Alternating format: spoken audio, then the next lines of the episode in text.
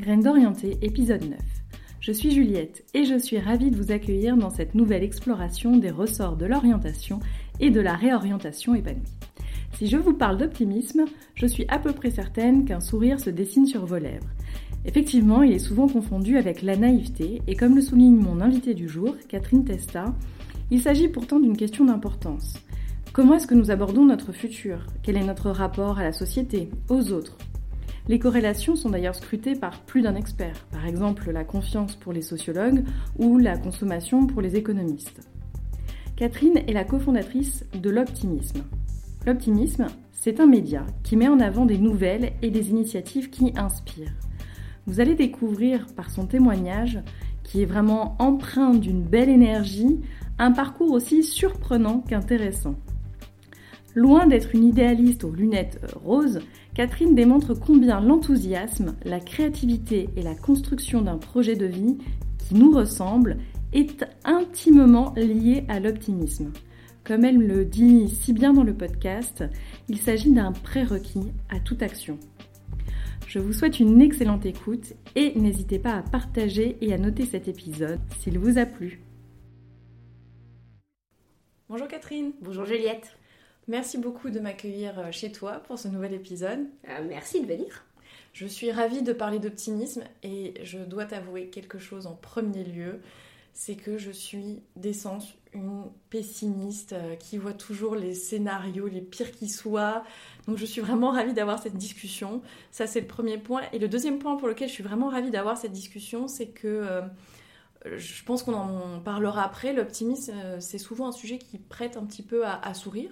Mmh, la confusion.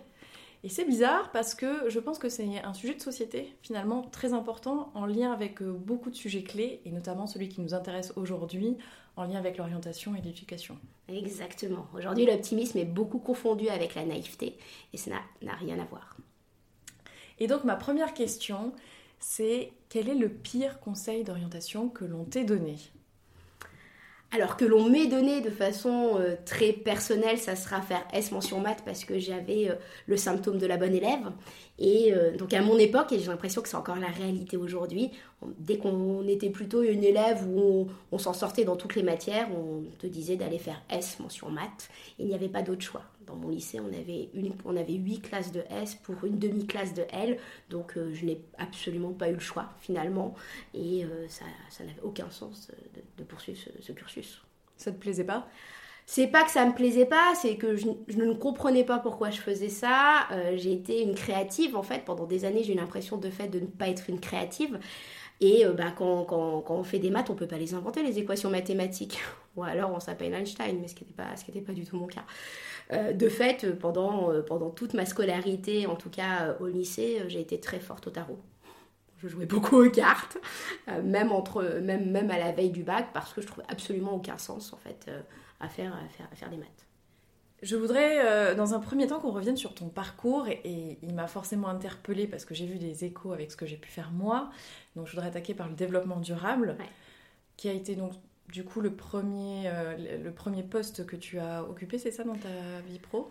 Complètement. Alors il faut, savoir que j'ai occupé ce poste-là. Je me suis intéressée au développement durable euh, en 2005. Donc 2005, le Grenelle de l'environnement n'était pas passé et je sortais donc évidemment pour pour continuer, j'avais fait euh, de la chimie physique, forcément logique. Et euh, ensuite, je m'étais diplômée en développement durable, à une époque où personne n'en parlait, où tout le monde disait, mais ma pauvre Catherine, le développement durable, tout le monde s'en fout, c'est pas un vrai sujet. oui, c'est ça, 2005, c'était très tôt pour parler de développement durable. Et, et, exactement, et donc soit il y avait quelques écologistes, ce dont je ne faisais pas partie, moi je pensais vraiment développement durable pour penser l'entreprise dans sa globalité, euh, avec les enjeux inhérents aux salariés, avec les enjeux inhérents au territoire ou autre, c'était pour moi du pur bon sens. Et à ce moment-là, tout le monde m'a dit non mais ne pars surtout pas là-dedans, euh, ça n'a aucun intérêt. J'ai eu la chance finalement à la fin de mes études, euh, après, après deux ans, bah, que le Grenelle de l'environnement arrive et tout d'un coup on a commencé à s'intéresser à la thématique et c'est devenu branché que de parler de développement durable, un brin bobo. donc j'ai vraiment fait mes armes là-dedans euh, et, c'était, c'est un sujet passionnant. Je confirme, effectivement, c'est un sujet passionnant. En revanche, dans lequel je trouve qu'il est difficile parfois d'être optimiste. Euh, L'optimisme n'est pas la naïveté. Quand on travaille dans le développement durable, on comprend les enjeux inhérents à la survie de la planète et à la survie de l'espèce humaine. Euh, on comprend que les systèmes sont limitants, limités, surtout quand on a fait de la chimie au démarrage, hein. quand on a fait de la chimie, de la physique, enfin j'ai fait de la physique quantique à un moment donné, et derrière euh, du développement durable, on comprend euh, les mécaniques et les, systèmes physiques. sauf qu'à un moment donné, dans le développement durable, on, s'opposait immédiatement aux grands groupes qui menaient en place des actions en se disant c'est forcément hypocrite, c'est forcément ce qu'on appelle de l'happy washing, c'est-à-dire qu'on c'est forcément pour de la communication ou autre, alors que non, dans tous les grands groupes, enfin, et dans, et dans cette thématique du développement durable, il y a des gens qui s'engagent. Ils sont parfois euh, un parmi cent mille, mais le bonhomme qui s'engage, bah, c'est lui qu'il faut mettre en avant. C'est un peu pour ça qu'à un moment donné, je me suis dit, mettons en avant les initiatives positives pour donner l'exemple aux autres. Donc en fait, la genèse de, cette, euh, de ce projet autour de l'optimisme dont on va parler euh, ensuite, elle est née là. Alors elle est née là sans que je m'en rende compte en fait. C'est surtout que quand on s'intéresse au développement durable, moi j'avais l'impression de... Je travaillais euh, enfin, à Paris, à New York, euh, à Pékin. Et je rencontrais des gens extraordinaires et je me disais mais en fait c'est sympa ce que je suis en train de faire, je suis en train de m'intéresser aux conséquences du développement durable. C'est-à-dire que j'étais en train de d'essayer d'anticiper des conséquences qui pouvaient arriver et de faire mieux et de, faire mieux. Et à un moment donné, je, je me suis dit, mais en fait, non, c'est pas, c'est pas en faisant mieux qu'on va, qu'on va résoudre la, problématique du développement durable, hein, mais ça va être euh, en recréant de l'empathie entre les gens. D'accord. Parce que globalement, le système, en fait, j'avais beau tirer tous les fils de façon, euh, quel que soit l'enjeu du développement durable sur lequel on travaillait, en fait, pour moi, il fallait recréer de l'empathie, il fallait faire en sorte que les gens se connaissent, que les gens aient envie d'agir, et aussi parce que j'ai travaillé dans le digital à côté. Du coup, j'ai passé euh, 8 ans dans le développement durable, puis dans le digital. Euh, et là, on comprend que la seule chose qui va faire en sorte que le système s'effondre pas, donc c'est pour ça tout à l'heure tu me disais que tu étais pessimiste, mais finalement moi je suis probablement aussi une pessimiste contrariée, et bien en fait c'est qu'il faut, il faut agir, en, l'occurrence il faut montrer ceux qui agissent. C'est une très belle initiative, effectivement, euh, mettre en avant les actions positives, surtout le développement durable, c'est hyper important. Et alors du coup, comment s'est amorcée ta transition professionnelle euh, à à quel moment tu t'es dit que tu allais quitter ce beau sujet qui a l'air de te passionner en plus toujours?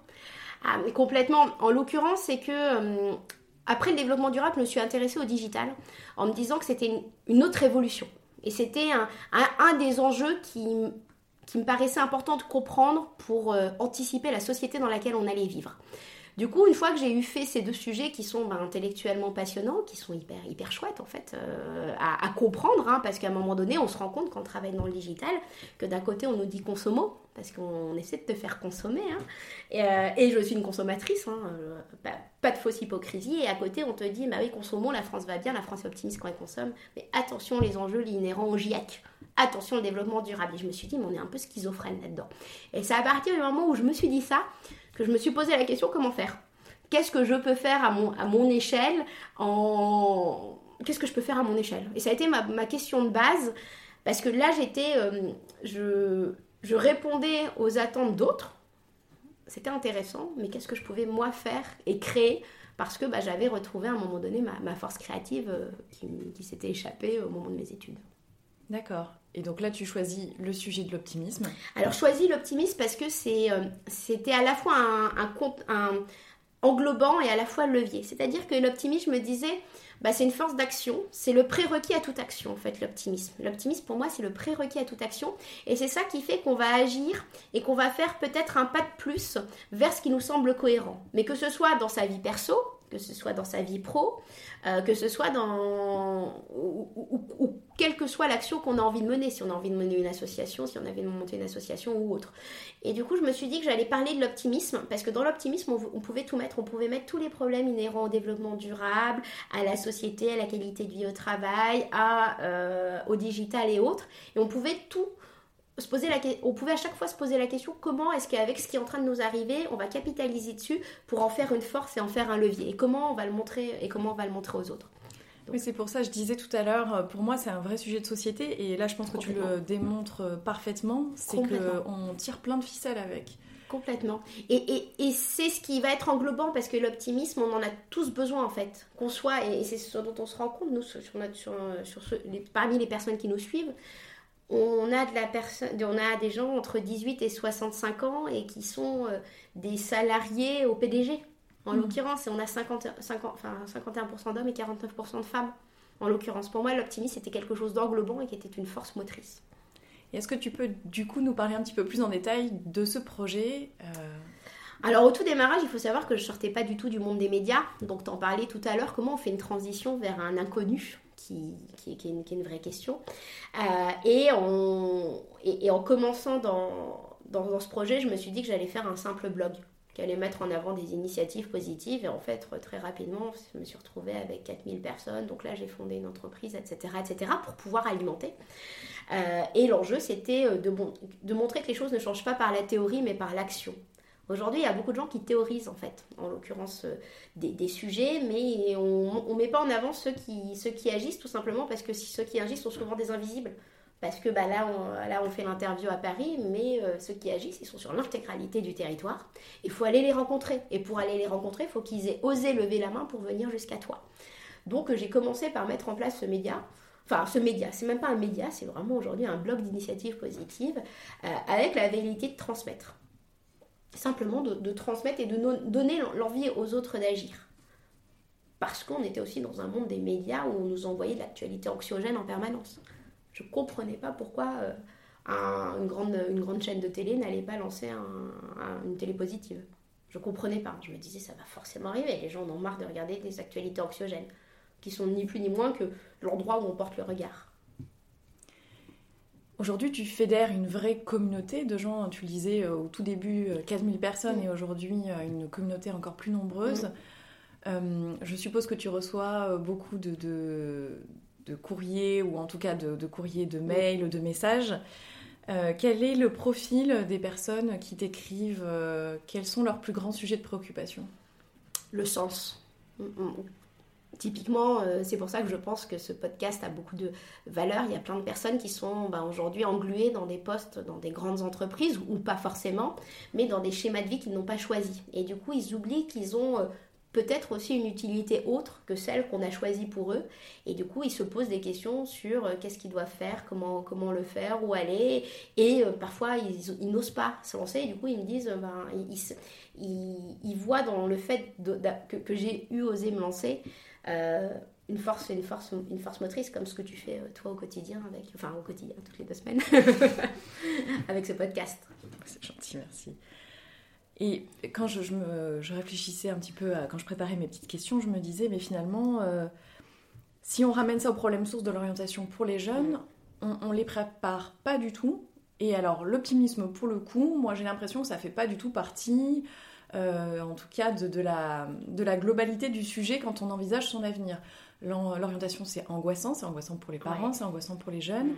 Et euh, le système éducatif, sans le condamner dans sa, encore une fois dans sa globalité de manière euh, complètement, enfin sans nuance, mmh. mais nous inspire pas ou nous encourage pas à être très positif. Alors complètement parce qu'on on ne détecte pas les, possi les possibilités des élèves. C'est-à-dire qu'aujourd'hui, on, ne valorise que la mathématique. Enfin, pas partout, mais dans beaucoup, beaucoup de lycées encore, c'est encore le cas. Et on ne se rend pas compte que demain, c'est pas forcément de ça dont on aura besoin pour créer la société. Le fait d'avoir ce qu'on appelle les compétences douces, les soft skills, j'imagine que, que les auditeurs connaissent, hein, euh, c'est euh, des, compétences qu'on n'a pas essayé d'évaluer quand on était, euh, à l'école et qu'on a mis de côté en se disant bon bah c'est bien, tu, éventuellement tu sais faire, bon t'es plutôt le bout en train de l'école, bon c'est sympa, par contre tes notes elles, elles en prennent un coup. Et du coup on se retrouve avec des élèves qui sont façonnés à leur seule note aujourd'hui. Et, la, note qu'on a, et, et, je le maintiens, hein, j'ai rien contre les mathématiques, j'en ai fait, ça forme un raisonnement, on va, me dire, et ce qui, est, ce qui est vrai aussi. Par contre, ça fait pas qu'on ne rentre pas dans la vie avec enthousiasme. Outre les gens qui ont su se rebeller assez tôt. Il y a des gens à 19 ans qui savent exactement ce qu'ils veulent faire, ils veulent être, ils veulent être acteurs. Ils arrivent à imposer. Alors moi, j'étais bien foutument incapable d'imposer à ma... Alors, c'est même pas de l'imposer à ma famille, mais d'imposer à mon entourage global parce qu'on est aussi la somme de ce que les autres font. Et à mon entourage global, euh, de bifurquer en me disant, mais non, à la, base, je voulais être psy en plus. Aucun rapport avec, avec ce que j'ai fait. Mais euh, de fait, on, a un système éducatif qui, qui, nous, qui nous englobe dans notre propre norme, en fait. Et sortir de cette norme, on, on a beaucoup de mal aujourd'hui. Et alors justement, comment insuffler plus d'optimisme, d'enthousiasme dans ce système et en tout cas essayer de le communiquer aux jeunes Probablement en, travaillant la créativité. Alors, moi, en, ayant vécu un peu aux US, je me suis bien rendu compte de la différence du système éducationnel et surtout du poids sur le salarié ensuite. Alors, je ne parle pas forcément sur l'intégralité des États-Unis, mais quand tu prends New York, San Francisco et d'autres grandes villes, euh, moi je n'ai vécu que là-bas, du coup je ne peux pas parler pour tous les États-Unis, on se rend compte que les gens ont l'habitude de pitcher, par exemple, de se mettre en avant. Euh, en France, on s'excuse presque, on a peur d'aller au tableau voyez, on n'a pas l'enthousiasme. À quel moment disparaît cet enthousiasme d'aller au tableau? Vous regardez, quand on est à l'école, jusqu'à 4 ans, tout le monde lève la main, on veut absolument, absolument, absolument passer. Après 4 ans, quand on commence à avoir des notes, euh, on passe la tête pour pas que le prof nous interroge. Vous voyez? Et du coup, on perd cet enthousiasme qu'on avait enfant, qui est pourtant très kiffant à partir du moment où on s'affranchit de l'échec. Et quand on est gamin, on ne se rend pas compte de l'échec. On a juste envie, envie d'aller au tableau. À partir d'un moment, on s'est rendu compte qu'il bah, y avait peut-être la possibilité d'échouer. Et je pense aussi qu'il y a ça qui manque aujourd'hui au système éducationnel français. C'est cette, euh, cette, capacité à montrer que l'échec fait partie de la formation. Suis entièrement d'accord. Et d'ailleurs, c'est euh, l'objet d'un des tout premiers podcasts que j'ai enregistré avec euh, Pauline Grisoni, qui a un super projet en la matière. Et c'est très important. Exactement. Et alors, du coup, tu penses que hum, la note, la, tendre vers, euh, en tout cas, la suppression ou, ou moins de place accordée aux notes, ça permettrait aussi d'avoir des jeunes qui sont dans un meilleur état d'esprit ou... Alors, je ne suis pas je ne suis pas spécialisée en pédagogie et en pédagogie alternative non plus. Par contre, euh, le mot enthousiasme n'a pas sa place euh, dans le système éducationnel français. Si chacun on fait un feedback sur son parcours à l'école, à quel moment on s'est enthousiasmé? Moi, je me rappelle, les seules fois où je me suis enthousiasmée, c'est quand on m'a demandé de bosser sur des projets. Je me rappelle, j'avais un projet sur l'Égypte à faire que j'avais adoré et un projet sur euh, les briques de lait. C'est tout bête, hein mais c'était des projets qu'on avait fait en groupe dans des matières, euh, un c'était l'histoire et l'autre c'était les sciences technologiques à l'époque. Mais je me rappelle que ça m'avait enthousiasmé parce qu'on avait dû créer quelque chose, vous voyez. Et à quel moment on crée quelque chose dans le système éducationnel français? À quel moment on a cette capacité de découverte par soi-même? C'est révélateur de s'en souvenir parce que euh, réciter nos leçons euh, d'histoire-géographie de 6ème, euh, je pense qu'on les a tous bien oubliées. Exactement, moi je me rappelle. Mais effectivement, moi aussi, j'ai le souvenir comme ça de projets sur lesquels j'étais investie parce que euh, bah, l'implication n'était pas la même. Et, Exactement. Et le ressenti n'était pas le même. Exactement. Et je crois qu'on découvre pas assez par soi-même. tu parles beaucoup de, de, de, se réinventer professionnellement, mais on arrive à se réinventer professionnellement à partir du moment où on met de côté son syndrome de l'imposteur et à partir du moment où on a conscience de sa capacité à faire par soi-même. Et cette capacité à faire par soi-même, on l'a tous, en fait. Il suffit, aujourd'hui, on a des outils, on a, ce qu'on appelle Google et YouTube. Enfin, sincèrement, aujourd'hui, avec Google et YouTube et avec du temps, tu arrives à tout faire. N'importe qui peut faire n'importe quoi aujourd'hui parce que l'accès à la connaissance a été facilité. Et ça, faut en avoir conscience. Il faut se dire que ça n'a aucun rapport avec la note qu'on avait étant gamin. La dernière fois, j'ai quelqu'un qui m'a dit qui fait des bons entrepreneurs je sais pas. Et bah, ceux qui étaient des cancres à l'école. Parce que le poids de la note n'avait pas assez d'influence sur eux pour les forcer à faire quelque chose qu'ils n'avaient pas envie de faire. Hmm. Et il disait qu'un bon entrepreneur, c'est celui dont le, dont le regard extérieur, au premier lieu, alors il ne faut pas être un kamikaze, hein, mais où on arrive à s'affranchir du regard extérieur pour faire de la vraie innovation. Parce que la vraie innovation au tout démarrage, elle est de toute façon euh, critiquée. Enfin, quand on se dans un projet, enfin, j'imagine que tu es la même chose, toi en lançant tes podcasts, on a le regard des autres qui pèse énormément. Et capacité à s'affranchir du regard des autres parce qu'on a confiance en soi. Oui, d'ailleurs, quelle a été la réaction de ton entourage, euh, toi, quand tu as décidé de lancer, alors euh, au tout début le projet via le blog, puis ensuite l'entreprise, l'optimisme? En fait, on a, pour tout le monde, j'avais le meilleur en soi. Voilà, j'avais un bon job, j'avais, euh, j'étais bien payée, mes, mes, anciens collègues étaient mes potes. Euh, j'étais sur un sujet intéressant, donc j'ai pas du tout fait un burn-out. Pas du tout. Hein. Vraiment, j'étais bien. Le dernier jour où je suis partie de mon ancienne boîte, j'ai pleuré parce que je quittais une famille. Hein. Enfin, on était à ce stade-là.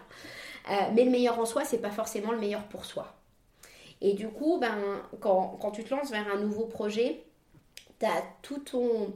Tu, tu as tout ton ancien entourage qui s'inquiète pour toi, qui va te donner des conseils. Mais des conseils en tout genre, à 360, tu devrais faire ça. Bah oui, mais Catherine, tu sais pas faire ça. Moi, je déteste l'administratif. Catherine, tu sais pas faire d'administratif. Euh, mais Catherine, tu veux lancer un blog, tu jamais, euh, jamais travaillé dans le monde des médias. Enfin voilà, tout le monde t'envoie tes... Mais si jamais tu retrouves pas de job en plus.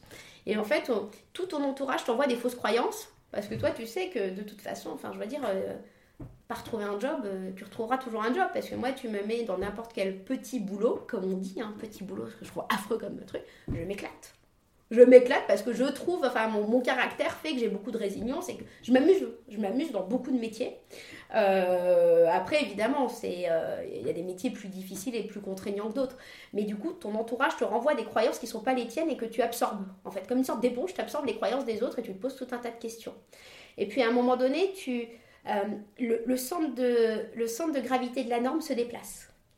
C'est-à-dire que tu vas rencontrer de plus en plus de gens qui eux-mêmes ont switché, qui eux-mêmes ont fait une réorientation dans leur cursus professionnel. D'ailleurs, j'aime pas le mot réorientation. C'est pas une réorientation. Tu continues ton trajet, tu lui fais prendre euh, juste une bifurcation. Mais tu ne te réorientes pas parce que tu, tu capitalises sur ce que tu as fait avant pour construire ce que tu fais après. Et de fait, à un moment donné, tu rencontres plein de gens qui sont comme toi et qui te disent mais c'est génial ce que tu fais, vas-y fonce. Puis là, de, fait, euh, ben, tous ceux à qui tu qui, t'envoyaient tes propres angoisses, qui sont souvent les leurs, parce qu'eux-mêmes euh, aimeraient peut-être bien partir, euh, ben, ils voient que tu arrives à construire quelque chose et donc ça s'étend au fil de l'eau. Ce regard un peu inquisiteur, un peu juge. Mm. Puis surtout, ceux qui, ceux qui nous jugent ne sont pas soit ceux qui ont peur pour nous, et ça je comprends, mais euh, souvent, euh, les amis qui vous jugent, euh, c'est pas forcément des, amis. Aujourd'hui, qu'est-ce qui t'enthousiasme Qu'est-ce qui te donne l'énergie de te lever le matin La rencontre des gens. Je me rends compte qu'on est aujourd'hui, on, on, on, est la proie de son propre algorithme, mais son propre algorithme sur les réseaux sociaux ou, ou dans la vie. C'est-à-dire que sur les réseaux sociaux et sur Internet, vous allez voir ce que vous avez envie de voir. Il y a quelqu'un qui me disait récemment, tu vois, autrefois, on croyait ce qu'on voyait et aujourd'hui, on voit ce qu'on croit. Donc, c'est-à-dire que plus vous allez lire d'articles sur l'éducation alternative, plus vous allez avoir l'impression qu'il y a foisonnement aujourd'hui euh, d'initiatives dans le domaine. Et puis, plus vous allez lire, par exemple, des articles sur euh, l'école traditionnelle, fustigeant les écoles alternatives, plus vous allez vous dire que c'est n'importe quoi. Et c'est la même chose dans le cercle privé.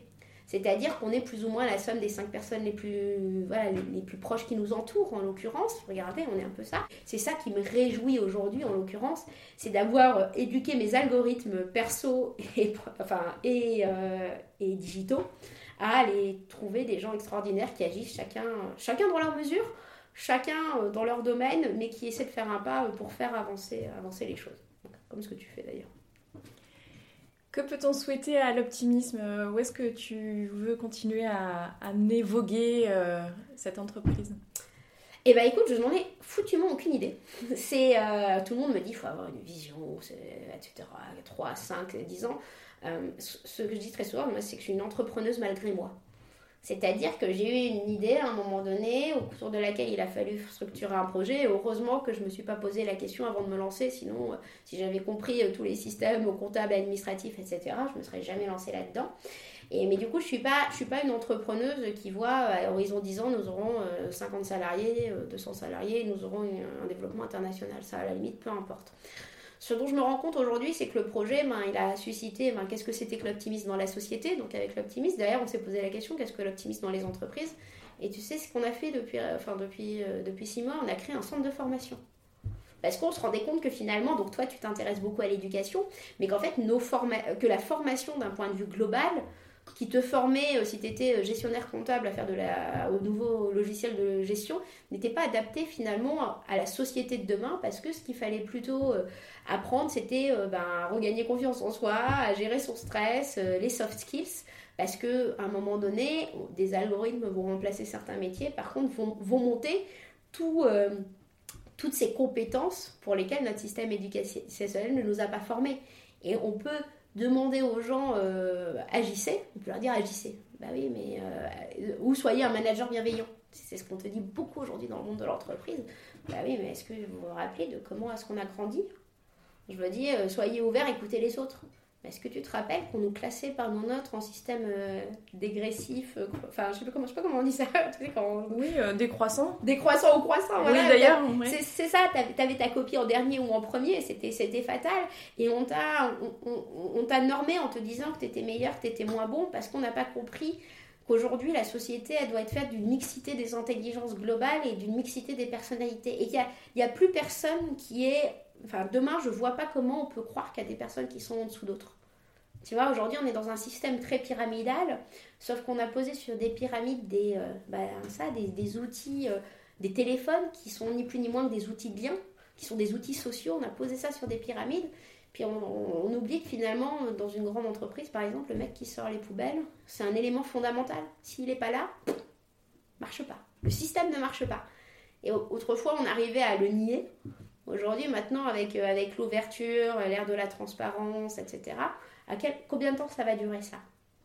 C'est là que vous jouez aussi sur la transformation du travail et également sur la, le renouveau du, du lien humain dans tout ça. Ah, mais complètement. Ouais, on a, on a un think tank prospectiviste là-dessus, en fait, sur le futur du travail. Qu'est-ce que c'est que le futur du travail? Qu'est-ce que c'est que le futur du travail centré sur l'humain? Qu'est-ce que c'est que le futur du travail à, à l'ère où on a mis de la transparence partout?